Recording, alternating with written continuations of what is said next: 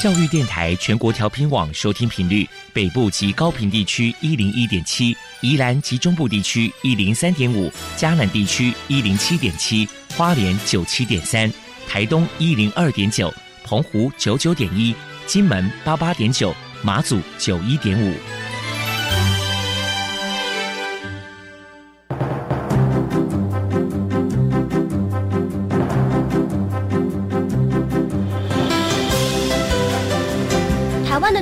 怎么做才能使孩子面对未来的社会呢？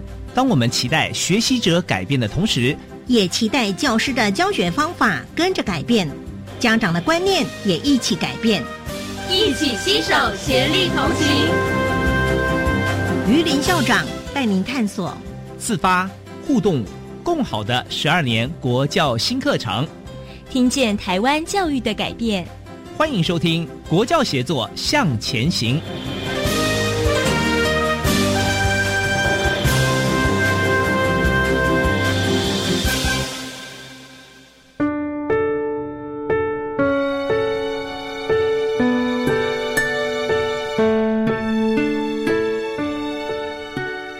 各位听众晚安，现在您所收听的是教育广播电台专为十二年国民基本教育新课程所规划的系列节目。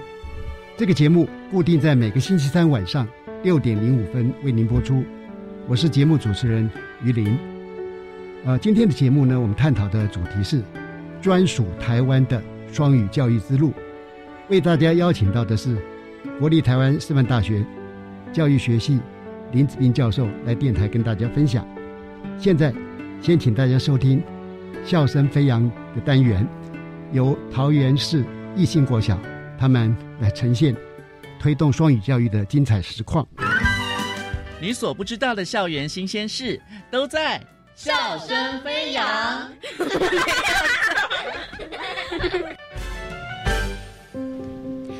欢迎来到笑声飞扬，我是方如。今天呢，我们在单元当中很高兴的邀请到了全国首例公办公营的双语小学，也就是桃园市一心国小的大家长冯丽莹校长来到节目当中，跟听众朋友们分享。校长您好，大家好，我是一心国小冯丽莹。首先呢，就要先请校长来帮我们跟全国的听友们分享一下，来介绍一下桃园市的一心国小。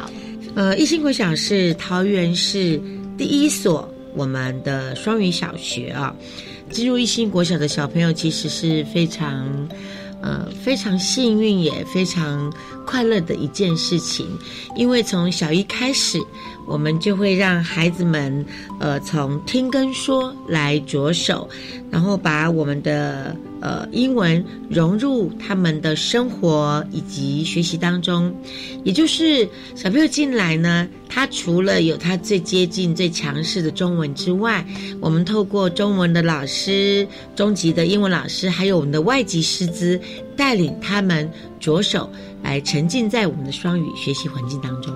嗯，我们在学校里面是不是也会把这些？嗯，我们不是只有上英文课而已，而是把英文融入在各个课程当中呢？是的，在我们的双语的学习情境当中哦，其实英语学科它反而是比较属于工具类的学科，所以除了英文，我们把双语实践在我们非考科啊，呃，我们在生活领域、健体领域、译文领域。都可以看得到我们做双语的这一个重点哦。那从去年开始，我们一心国小也非常的勇敢。我们从一年级开始，我们把双语融入一年级跟二年级的数学科。哇！那我们的中年级开始，我们也把双语融入我们的自然领域啊。那我印象很深刻哦，我们的自然领域融入双语教学的第二个礼拜，就有小朋友在他的联络簿上小日记里面写的写说，呃，这个学期学校的自然科竟然也融入了双语课，英文老师在自然课里面透过简单的英文，呃，带着我们学习自然的知识，做。呃，植物的观察，动手操作，他觉得，我觉得好有趣，这样子的回馈让我们的老师都感觉到非常非常的振奋。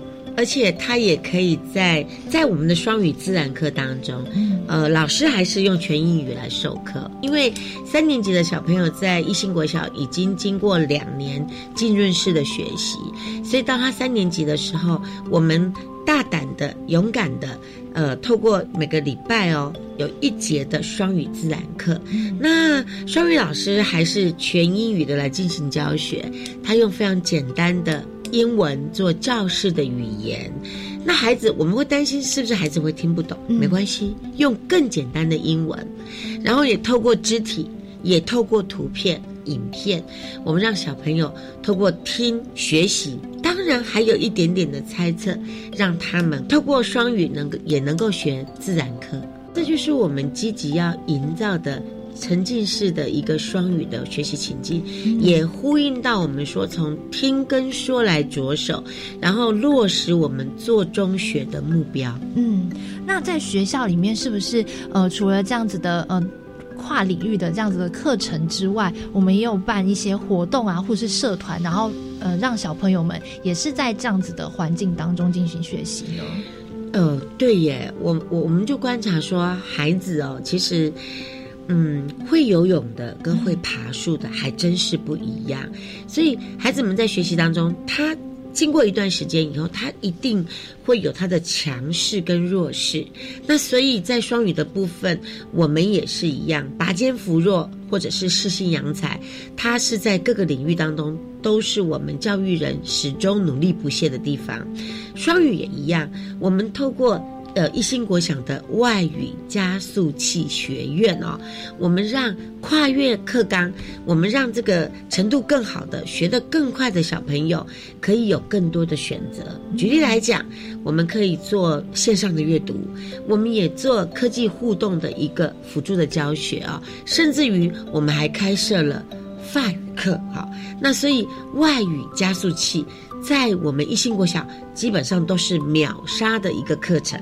我们过去啊，小时候学英语课，其实压力都很大，嗯，因为它就是不断的背单词、学文法。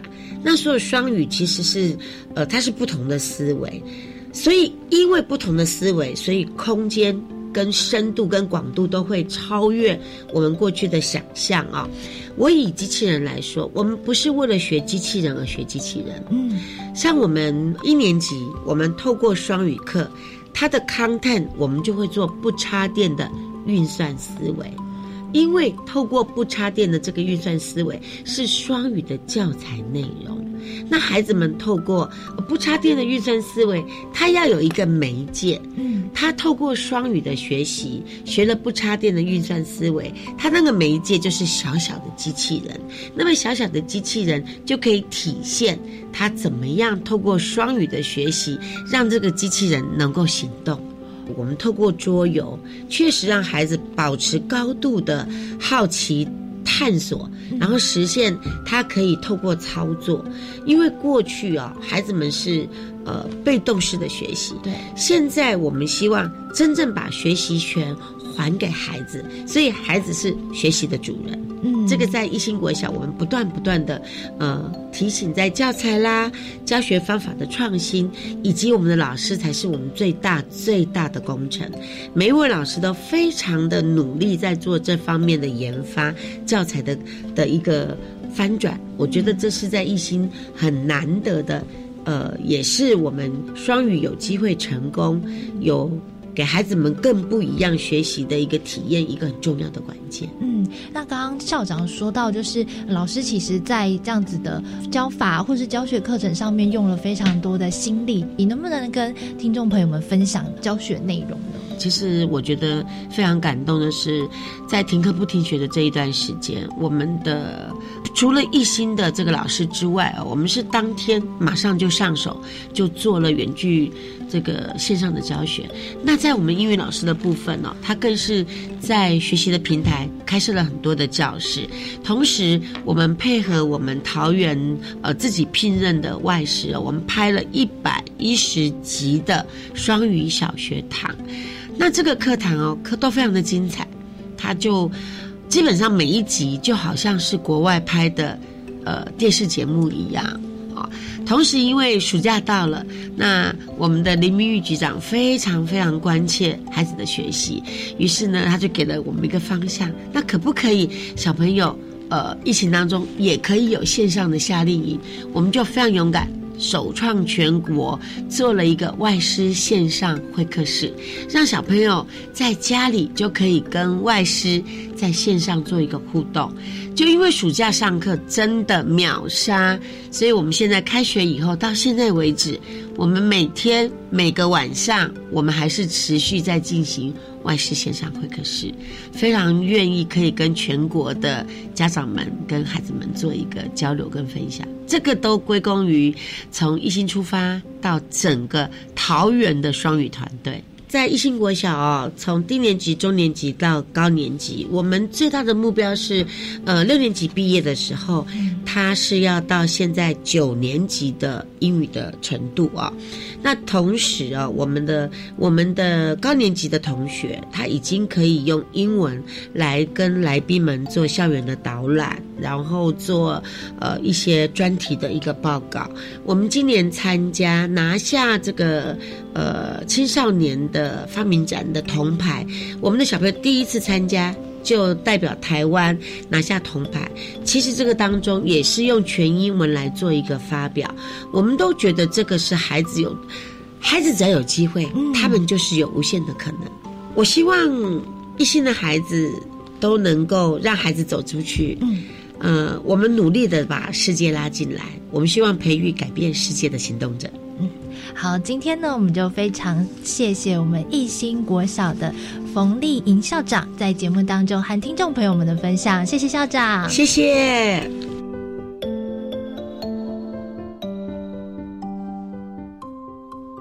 接下来为您介绍访谈的来宾，呃，就是国立台湾师范大学教育学系林子斌教授，目前也是台师大的副教务长。我想简单介绍一下教授，教授是。英国伦敦大学教育博士，曾经任教新加坡南洋理工大学国家教育学院，也在英国的伯恩茅斯大学担任过全职研究员，拥有新加坡双语教学的经验啊是非常丰富。目前也可以说是我们台湾双语教育的推手啊。教授在从事双语教学演讲以及啊呃双语的观课议课都超过百场以上，这加起来就是两百多场。协助过的老师呢，已经高达上千位的双语教学老师的真能啊！现在也是我们台北市跟新北市双语跟英语社群的指导教授林子斌教授，您好，主持人好，各位听众大家晚安。好的，因为我们现在有个二零三零双语国家政策，其中有两大愿景是值得我们的听众朋友来一起关心的哈。第一个愿景呢，就是希望能够培养台湾的人才能接轨国际啊，因为这样透过强化人才的双语能力，就能提升我国人才在国际舞台上的竞争力。尤其啊，语言会带来思维的改变嘛，就会产生比较国际化的思维。第二个呢，是要呼应国际企业来台生根，让台湾的产业能够链接全球，打造我们国人优质的就业机会啊。所以这个议题是相当相当的重要，所以我们非常高兴呢，能邀请到真正对双语教育啊了解并实际参与推动的林子斌教授。我想首先是不是请教教授一个问题啊？就是，呃，我们知道双语教育的模式很多嘛，是。那么，呃，事实上也有很多人会谈到其他的不同的模式，是不是？请您谈谈呢？台湾双语教育比较好的一个实践模式是什么？呃，另外就是可能会有一种呃不同的想法或误解哈，就是双语教育它是不是就是英语教育，或者双语教育呢跟全英语教学又有什么样的差异？哎，谢谢主持人的问题哈，我觉得这个第一个问题其实就直指核心。好，我想呃，我们很多老师、校长们、主任们在听到双语教育的时候，其实我根据自己过去做的研究，就有去问了一些曾经在比较。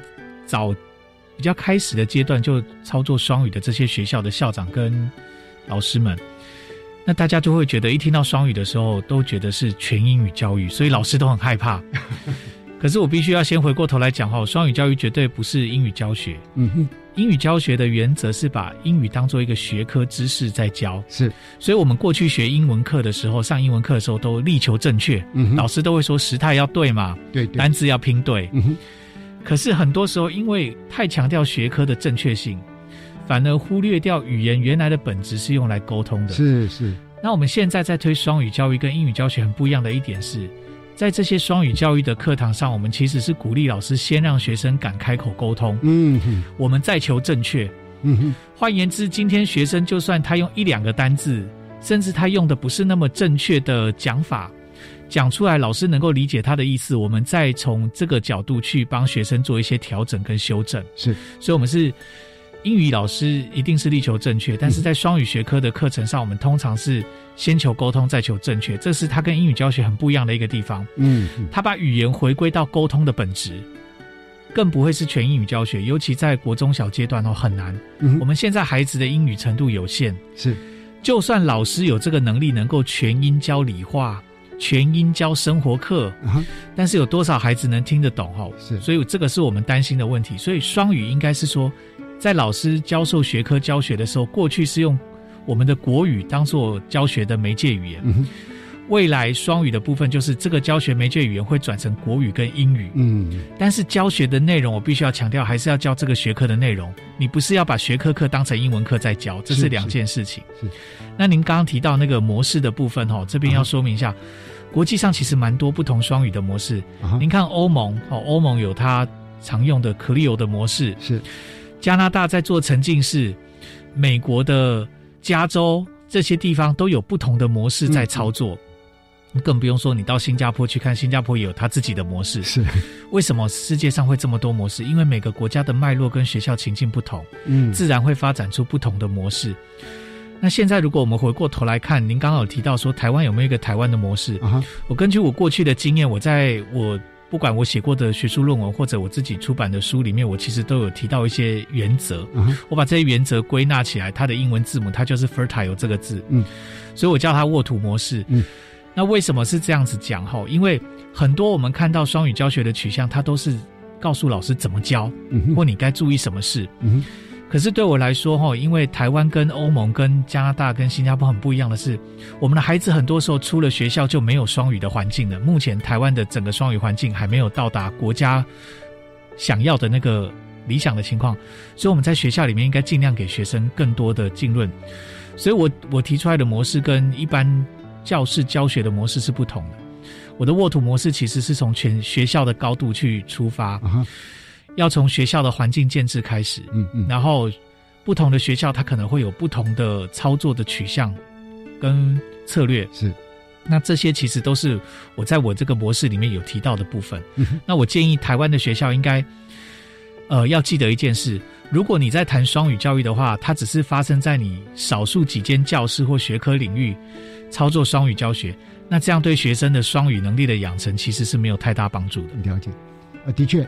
就像您刚提到哈，为什么世界有这么多国家，它会采用这么多不同的双语教育的模式哈？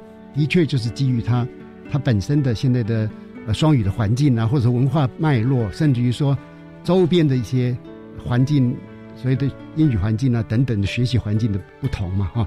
所以的确我们必须要有一个属于台湾自己的一个实践的模式。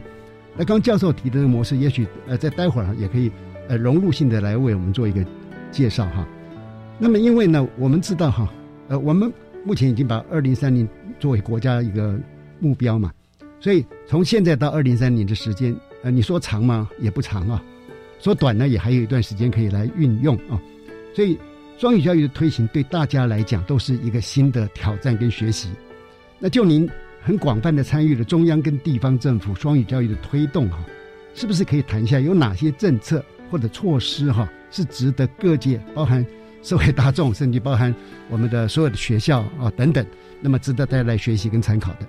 好，诶，这个部分的话，我想提到就是说，今年应该算是第一年，哦、虽然双语国家政策二零一八年就公布了，对对，但是整个对教育体系深远的影响，应该是从今年开始，二零二一年，嗯、因为教育部提出了从一路从国小到大学都有不同的计划，在各个教育阶段推动双语。而我这里讲的大学还包括硕博班。哇，所以您可以看到哈，今年应该可以说是整个教育来双语化或双语教育推动的元年。嗯嗯。那以教育部来说，国教署它就有一个国民中小学部分领域课程双语教学实施计划。嗯那我现在也有协助国教署在推行这个计划。嗯。这里面我们想讲一个很重要的概念。以我在执行这个计划的时候，我就把握刚刚讲的我这个沃土模式里面的几个原则。第一个，我一定要求学校要有整体学校环境建制。嗯，虽然你可能从一两个领域开始，我们可以接受，因为在初期的时候，我们绝对不可能要求所有的学校或想变成双语学校的这些学校，哦，或进行双语实验的学校，所有的老师马上可以做。对对，所以我们其实给学校的是一个渐进陪伴式的。计划，嗯，哦，我们希望告诉学校说你不急，但是我会告诉你这些原则，嗯，希望你可以做到。那我们我们把握的原则，我想这个也可以提供给地方局处参考。我绝对不是设一个 KPI 给学校说你在什么时候要达到这样，因为我们认知到，像我计划里面的一百多所学校，每个学校的起点行为是不同的，对，所以我们一定会搭第一次入校去访视，去了解一下你学校整体的情况，还有你规划想怎么做，你当初计划怎么写。那你怎么运作？那我们当然会告诉学校基本的原则，包括要有老师的社群，这个社群该有哪些人组成会比较好？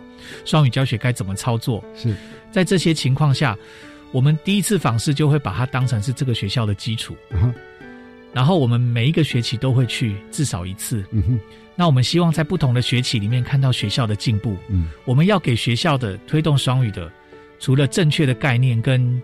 教会学校原理原则之外，另外一个就是要给学校时间。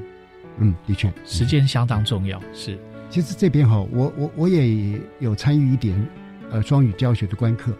的确，像您所说的哈，哪怕同样是在台北市，可是呢，孩子在现场所呈现的呢，呃，状态也不完全一样啊。有的是非常踊跃的发言，那有的呢是还蛮害羞的，或者说他发言的时候呢。其实讲的是对的，可是声量是蛮小的哈，这都反映了您刚所提到的哈，学校起点行为的不同嘛。那么我相信，呃，在您的所谓的沃土模式里面的思考呢，也会针对这些不同的呃学校的起点行为，或者说随着他们不同的进步的幅度哈，也会有一些新的策略哈。啊，因为这个问题呢，是我想社会大众非常关心的。呃，我们是不是呢？呃，就先听一段音乐之后。再来继续请教林子斌教授。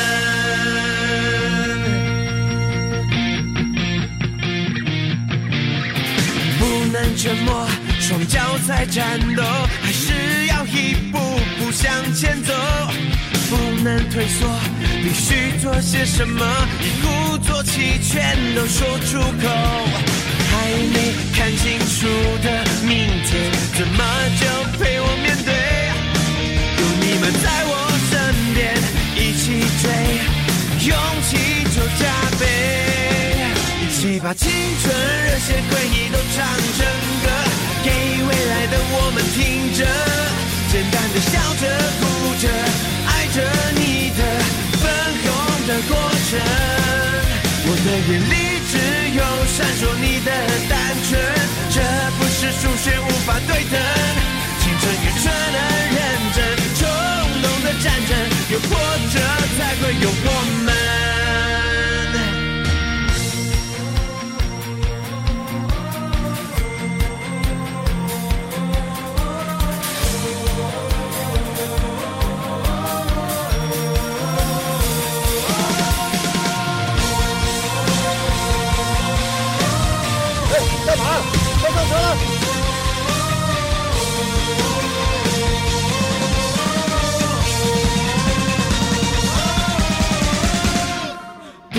沉默，即使双脚在战斗，还是要一步步一步步走。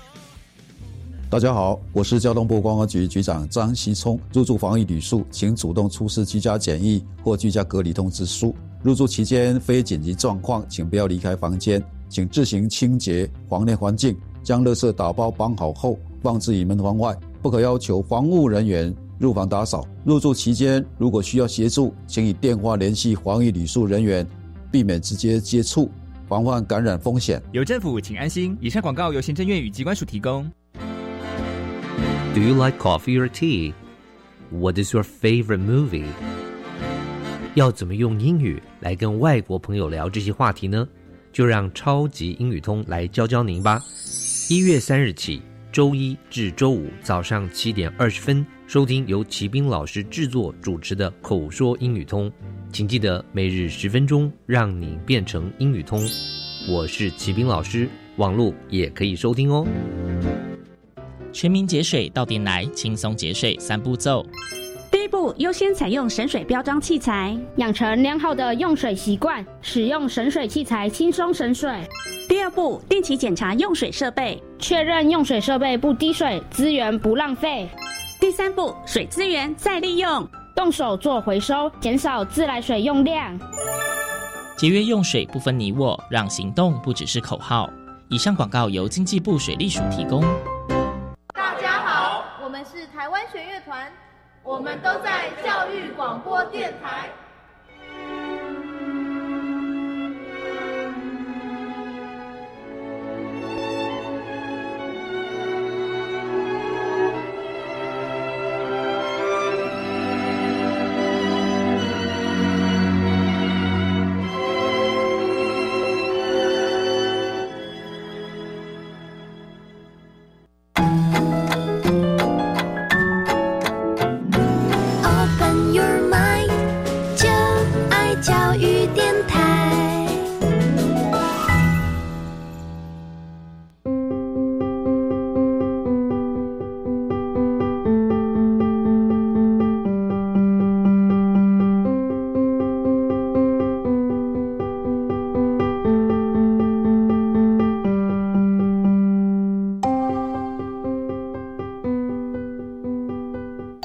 各位听众好，您现在收听的节目是《国教协作向前行》，今天讨论的主题是专属台湾的双语教育之路。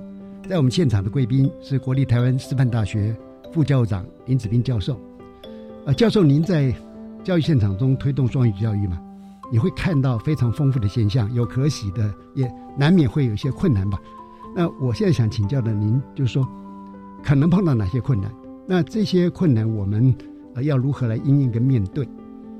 我想，呃，在回答这个问题之前，因为您刚刚提到教育现场嘛，是因为我其其实蛮多的时间都花在跟现场的这些老师、校长们互动。嗯，我其实想讲的一点是说，诶现场还有我遇到还超过我想象中的老师数量的老师，其实对这个双语的推动是感兴趣的。是遇到什么样的困难挑战？我想分成三点来讲。嗯第一点是，其实老师们一开始听到双语教育这个概念的时候，他不清楚这个到底是什么。嗯哦，就像我们之前提到的，有些老师就觉得他是不是要全英教学，有些老师是不是他觉得说他要把他的课里面还要融入一些英文课的成分，嗯这些其实都是迷失概念。是，所以我觉得我们第一个应该是先让教学现场清楚台湾的双语教育大概像什么样子，我们有一个共同的语言，我们奠基在这个基础上，学校之间甚至局处在跟学校沟通的时候，这些局处包括在中央的国教署这边，其实都应该有一个类似的认知，这样大家才不会各说各话。我觉得这个是现场现在遇到的第一个问题。是我可以跟您说，我觉得因为不同的局处在可能在今年的政策出来之前，有些局处已经做很久了，包括像台北市啊、台南市啊这些，很多县市都做了好几年了。他们各自有各自的解读对“双语”这两个字。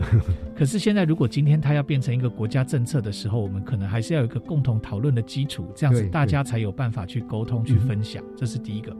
我觉得第一个问题就在于我们现在还没有建构好的这个共同语言。第二个问题，我觉得在于诱因太少。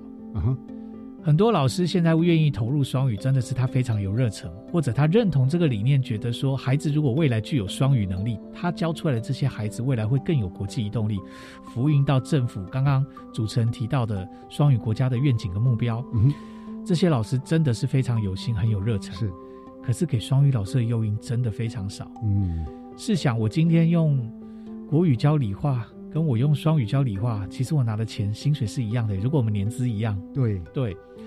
那对于这些老师来说，我在现场看到的双语的备课，绝对比一般单一领域甚至是跨领域的备课还要花更多的时间，要要加倍。是，所以我们怎么样给这些老师足够的时间？就算他想做，我们都知道老师需要足够的时间备课。对对。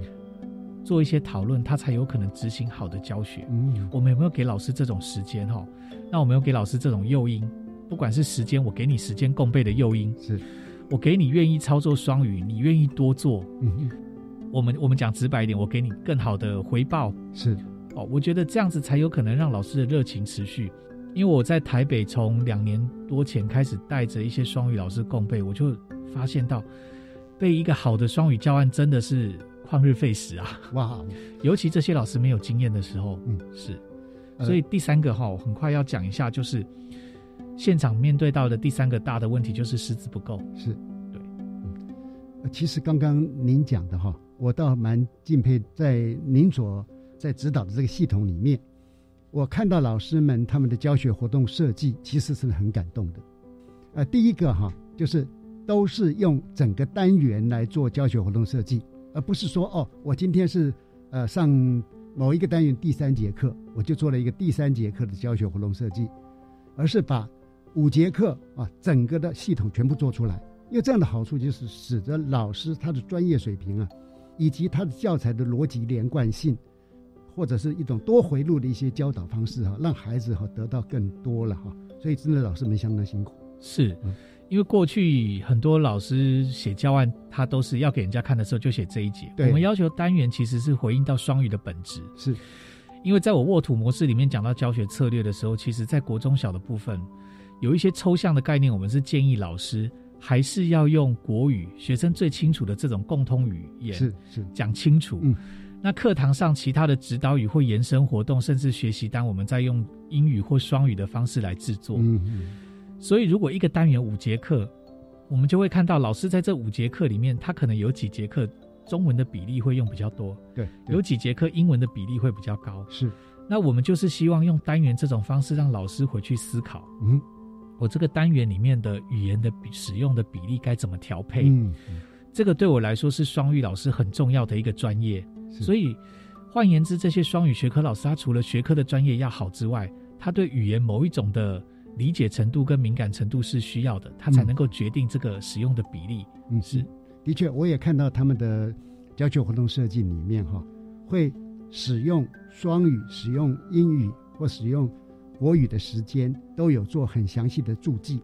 换句话讲，老师在进到课堂之前，他已经对整个教学的流程哈完全的已经模拟过，于是他就会很融入的呃在这个教学里面。我我在猜哈，如果老师经过这样的反复的一个 try 哈，那么可能未来他们在双语的教学上面哈，就非常非常的精进。还有哈，我倒觉得说，刚刚以全单元来做教学活动设计这件事，其实不应该说只有双语了，是 是，它应该是所有的我们呃所有的课程，只要在要进行教学之前，如果能够有这样子的一个呃思考或者做一些设计哈，我相信会使我们台湾的教育水平全面的一个提升啊。是，所以对我们我们在对双语老师提供的一些增能的话，嗯，让他理解到双语的单元设计跟一般的单元设计有什么不同，好，那包括说他必须要以单元的角度来做这些课程设计，其实这些都是我们有提供给老师们的增能。对对对，的确，在我所少数的这种双语教学的观课议课的经验里面哈，我有看到某一些可喜的现象的哈。正如您所说，这些老师他们的教学热忱或者他们的教学专业，我们是绝对肯定的。但是个人的成就感跟所谓的相对得到的正增强哈，啊，的确这必须要达到一个平衡，因为呃不能够长时间依赖所谓的热忱呐哈，或者长时间的说完全是靠成就感的一个满足嘛。所以这个部分当然是我们的主管官署哈，他们应该也在进一步思考当中。我们也期待哈，能够端出一个让所有参与双语教育的老师，他们是觉得说，嗯，是我的努力有被看见，我的努力有得到一个正向的，而且是比较不同向度的肯定哈。是。关于这边的话，就是说他们所面临的一些困难，您这边是不是也可以再提示一些阴影跟面对的一个方法？是。好，讲到您刚刚提到那个我刚刚说的对诱因的部分，好，那我想部里面应该也有在思考这个问题。是，那目前有提供的少数的，大概就是给老师兼几节课。是，但我觉得这个可能还需要再增加更多。哦，除了减课之外，通常我也会要求学校一定要给这些双语的老师有共备的时间。嗯，而且他们社群共备的时候，您一那个校长一定要帮这些社群安排。至少一个英文老师跟这些共备。虽然我刚刚有讲双语教育不等于英语教学，对对，但是我们要知道，我们很难要求教不同学科的老师对学生的英文程度都有了解。对，哦，对我自己学校的英文学生的英文程度有了解，所以谁会了解英文老师？嗯，所以英文老师是一个很好的资讯来源。嗯，我可以透过跟英文老师共备，知道说我小三的孩子在我学校英文程度大概怎么样。嗯，我可以用哪些字。或者是句型是我的学生可以听得懂的，那老师规划双语课程的英文内容就应该照那样规划。对，那拿到国中一样，七年级也一样的情况。嗯嗯，所以像这种哦，其实是给老师一些无形的支援，嗯让老师在共备的时候可以更顺利。今天已经没有给老师太多实质上的回馈的时候，这种行政上能够做的调整，我觉得这个是所有双语学校的校长跟主任都应该认真去面对的，嗯，而不是。把这个任务丢给老师，让老师自己去面对，自己找时间备课。因为我们知道，要找到几个老师共同的时间，以现在学校排课的情况，真的会不容易，是难度高。是，所以这是第一个。第二个，在师资的部分的话，我觉得师资不足，我们现在最好的应应的方法，我觉得在未来五到十年，我们可以预见的啦。学校的双语老师的主力一定是现职的这些学科专业的老师为主。对，为什么？我们试想哦，师培虽然现在有在准备，慢慢也会进到教学现场，但是刚拿完教师证到学校服务的这些老师，嗯，第一个他自己学科教学经验就不足了，对，那你同时要他做双语，他还要熟悉他跟学生的互动、家长的互动，这对这些老师来说 loading 是非常大的。嗯，我们应该给新初入职的老师更多的辅导，而不是给他这么大的 loading。嗯，所以我们就可以想见。以未来双语师资，未来五到十年的双语师资主力，一定会是现职老师，他已经学科专业 OK 了，教学很 OK 了。我们往上请他做双语的调整，所以他要做的就是语言能力的提升。另外一个可能就是一些双语教学策略跟知能的提升。那学科的部分他没有问题了，因为他已经在学校教了好几年了，也熟悉这些互动了。所以这些会是未来的主力。嗯，我觉得师资应该先从这里去思考，我们怎么样让这些老师可以很快上手。那也可以跟主持人还有各位听众分享一下我们现在的做法。啊，我们的做法其实是不要跟老师这些现职老师谈太多理论，他们教学都很上手了。对，双语教学当然有一些该注意的原理原则，这个就是我们会教给老师的，所以这个其实不用花太多时间。嗯，另外，我们透过一些有经验的老师。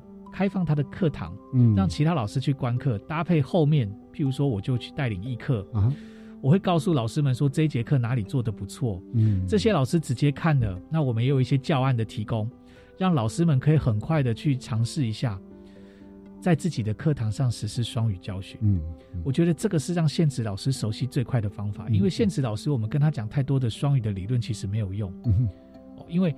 第一个，他花费很长的时间，不是所有老师都这么有时间来增能，了解哦，花长时间，所以我觉得师资要很快能够解决的话，应该是从现实老师的增能着手。对，是。刚您也提到所谓的呃双语的专业的教师社群哈，那在这样的一个一种协助的状况之下，因为这社群里面有进行双语教学的学科老师，但是也有该校的了解学校孩子英语程度的。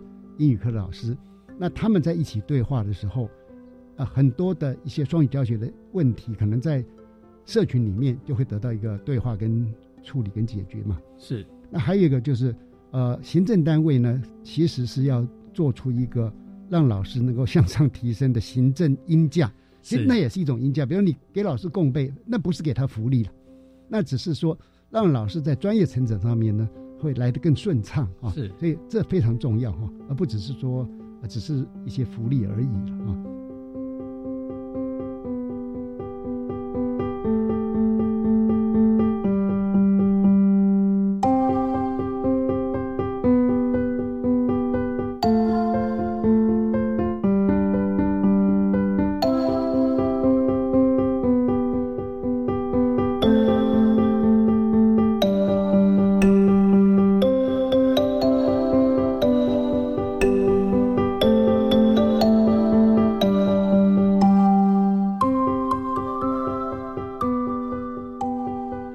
在校园里边的老师，呃，有些是非英语系毕业的背景老师嘛，那么他们在面对这个国家的双语政策，或者说他们学校里面的双语教育哈，他们可以如何去准备教学？那学校呢，又又可以来做哪些协助啦，或者是关注？好，我想先从老师自己的能力来说。嗯现在对很多学科老师来说，他害怕双语学科操作是，我们在现场听到很多声音，就是老师一定会说：“教授，我大学毕业之后就再也没讲过英文了耶。那你现在要我用英文哦跟国语来教学，我当然用一个我不熟悉的语言是，我想换成谁都会害怕。那当然，所以学校可以做的第一件事情，应该是目前其实国教署挹注很多资源给学校，学校可不可以运用这些资源，先帮校内的老师做一些基本英文能力的增能或研习，啊，唤起老师过去使用英文的一些记忆，他不要这么害怕这个语言。在这个情况下的话，我们就可以来思考，当老师的语言开始慢慢找回来的时候，另外一个老师要用。我可以，我通常把学校分成三类老师，第一类就是愿意操作双语教学的老师，嗯，另外一类是不愿意操作双语教学的老师，还有就是英文老师。为什么英文老师独立一个类别？我等一下会说明。啊，那对于愿意协助学校推动这个双语教学政策的这个老师们，当然很好，因为目前的政策其实不是针对英文老师，对，对。全台湾的英文老师现在基本上都是双语授课了，因为他等一下哈，是我我倒想请教教授，就是因为我也跟很多现场的校长们哈有讨论过，有一个很奇怪的现象是，就是有的学校哈反而是英语老师对双语教育啊，对双语教学会有意见哈，是，啊，这个呃，待会儿谈到那边的时候，您可以再谈。好，那还是先回到说他们支持就愿意参与双语教学的老师，这些老师呢，他一定会有某一些一学期面会有好一些教学单元，他是用双双语操作。是，那这些老师一定要从学期初到学期末，课时英文都要贯彻使用。嗯，对台湾目前处于婴儿期的这个双语教育的推动，嗯我们对老师的要求基本上就是课时英语一定要贯彻，因为这些都很简单。嗯，像是我请学生 open your book，嗯嗯嗯，Could you read the first paragraph？嗯哼，Please answer this question。嗯哼，像这些其实简单的英文，像我甚至我昨天在观课，哎，老师直接就说 Take out your book，四个单字而已，其实他就可以给学生开始有双语的输入了。对那一节课里面哈，我们曾经做研究算过，如果一个老师他就算他的学科教学内容绝大部分用中文，对，但他能够贯彻课式英语跟课式指导语的使用，嗯，在他的课程里面大概有百分之十五到接近二十的时间，嗯那种指导语，嗯学生就会听到英文。这个就是你在给学生营造一个双语的环境，在教室里面的双语环境。那对于有一些不想做双语学科教学的老师，其实就回应到我刚刚前面讲，他就讲课式英文就好了，先不要求你什么生物一定要有多少的内容要用英文讲，不用。啊但是如果你课室指导语用英语，嗯，哦，一些日常基本的绘画可以简单的，就你看四五个单字就是一句话啦。嗯哼，这些跟学生沟通，这样学生基本上在学校所有的教室里面，或多或少都会听到两种语言，对，开始有一个初步的双语环境。嗯那英文老师扮演什么样的角色？我刚刚就提到，以现在全台湾所有的学科老师来说，英文老师绝对是第一群有经验的双语老师。对对，回想我们国中学英文的时候，老师讲文法的时候，是不是用中文讲给你听？对啊，他不可能用全英文解释文法给你听嘛。对对对，所以这其实就蛮符合双语的定义，就是在教学的过程中用两种语言来进行。嗯嗯那英文老师既然有这样的经验，他又对学生的英文程度有理解，嗯，这个时候他就应该带进来，告诉学科老师，我在英文，我把英文当做一个学科的时候，哪些重要的学科概念，我其实会选择用中文讲。啊嗯那你换到你学科的时候，你是不是可以这样子去思考，哪些概念我必须要用中文讲？嗯这个就是让双语学科老师认真的去思考中英文使用的时机。嗯，对。所以像这样子来说，学校老师分成这三类，但是我觉得要帮英文老师讲一句话。啊我在教学现场看到一个令我比较担心的现象是，很多学校把英文老师当做翻译机。哦，那我今天 音乐老师把教案写完了，拿给英文老师，麻烦你帮我翻一下，我来双语授课。天哪，其实应该是音乐老师自己要先写出双语的教案。是英文老师是一个专业的角色，提供您咨提供这些老师咨询。嗯，专业咨询是，因为你不可能把英文老师当做翻译机，这样子英文老师会崩溃的。哎，教授，你这样讲哈，倒是就呃解决了我刚刚的那个疑问。是因为有很多校长他们觉得好像嗯，怎么搞的？我的英文老师反而对学校的这个双语教学不是那么样的支持，说不定也就是说有很多原因呢、哈。可能像刚刚讲，把 英语老师他在双语教学的专业咨询的角色哈，把它弱化哈，降低为一个翻译机了。是，那这这种情况当然就是，我相信任何一位英文老师他也不希望扮演这样的功能。是，反过来讲，如果说他是作为一个双语教育的先行者，就像您讲，他本来在过去就是用双语在教某些东西嘛，那这样的经验可以复制给一般的学科老师，而且这种转换呢、因为他们有共同的语言，是都是在同一个学校里面，是，所以可能就更容易成功了。是，嗯，是。那我这边也要帮英文老师再说明一下，我知道很多英文老师会有一些不同的想法，是因为因为英文老师的专业就在英语教学，了解。就像我之前提到，他是把英语当做一个学科知识在教，是是，所以很多时候会忽略掉语言的本质，其实在沟通。嗯所以有时候英文老师也要标准放宽一点，对，因为他可能不像你在学生在考试答题的时候，哦，每一个都要答那么正确。我们就像我们讲中文一样，是。我们讲中文不会去想文法概念，嗯但是我讲的中文，主持人听得懂，听众听得懂，是。这个就是沟通。嗯。那我们今天要让学生在学校用双语，他的英文也基本上可以这样，学生回应一两个字。哎，老师如果可以懂学生的意思，我觉得这样也很好。嗯嗯嗯，哦，这样就开始沟通了。对，那我觉得我们千万不要急躁，这个是我在沃土模式里面特别强调的，就是要给学校、给老师、给学生充分的时间。嗯，我们今年等于是像我刚刚讲的，第一年从各个教育阶段去推动双语。嗯，这些孩子从来没有在学校里面听过两种语言授课，他今天要开始听，老师也要用两种语言授课。是，老师跟学生都需要时间习惯。嗯，所以我真的建议，不管是教育主管当局或者是学校的校长，千万不要急躁。了解。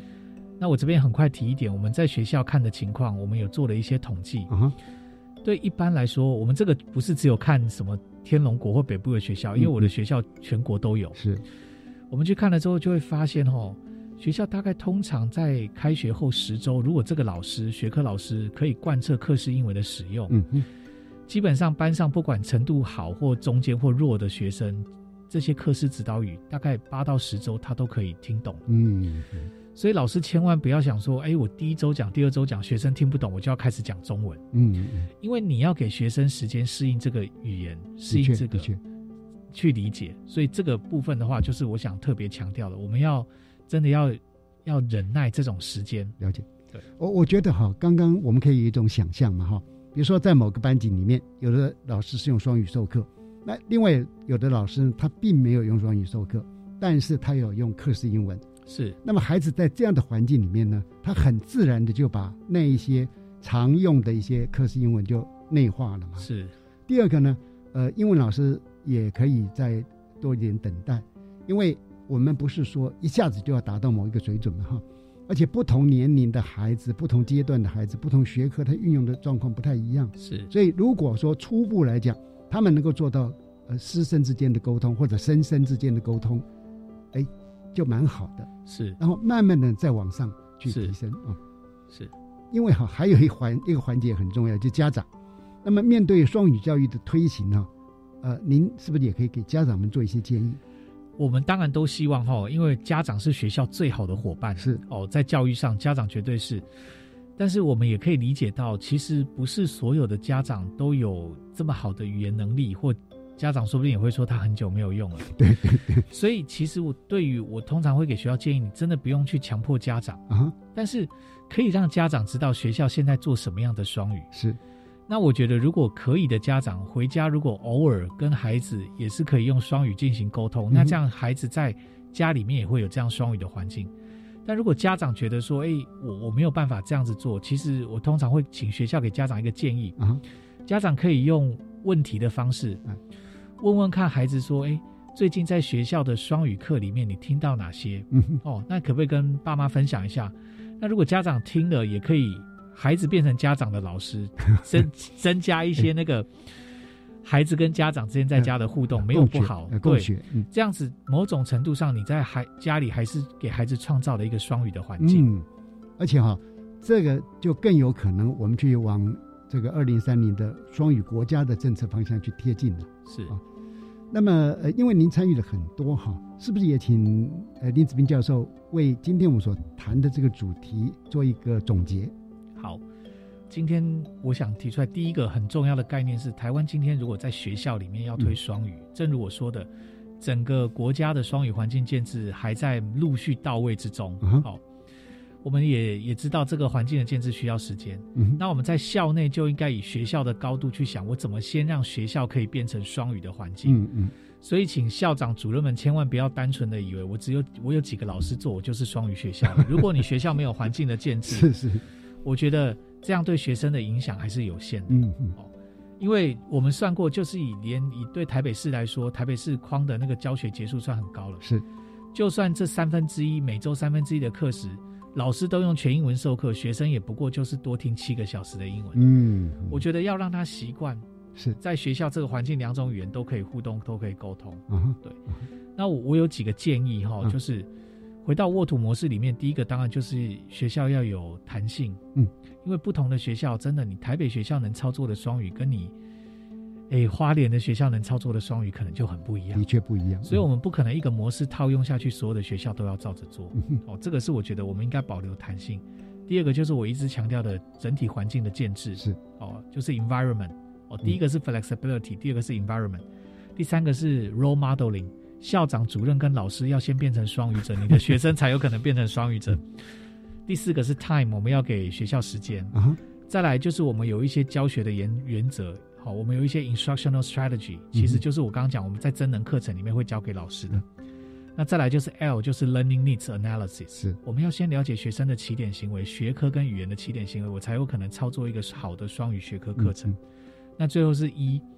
就是 engage all the stakeholders，所以如果我们能够像刚刚主持人问的那个问题，家长也能够变成学校的伙伴，在推动双语的时候，那那个效果会更好。是，所以这几个字合起来就是 fertile，就是我讲的沃土模式。好的，呃，讲一个让教授开心的事，我在上礼拜参加某个学校的校庆，校长跟家长会长都用全英语哈先来致辞。那当然，校长在全英语致辞之后，他也有在用。国语来做一些支持哈，那位家长呢，真的是从上台到下台哈，他全部都是用全英语啊。呃，我想慢慢慢慢的会贴近您所期待的那个模式哈。呃，今天非常感谢林子斌教授到电台来跟我们分享，也感谢大家收听。林子斌教授晚安，哎，主持人晚安，各位听众晚安。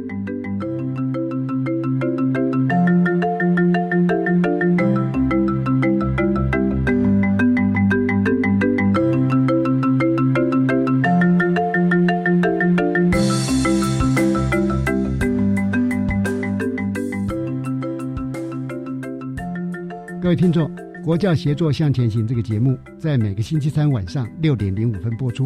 下星期三将由本节目另一位主持人谢若兰老师为您服务。下一集我们要为您介绍的是地方政府建构的双语教育模式。欢迎您再次准时收听，晚安。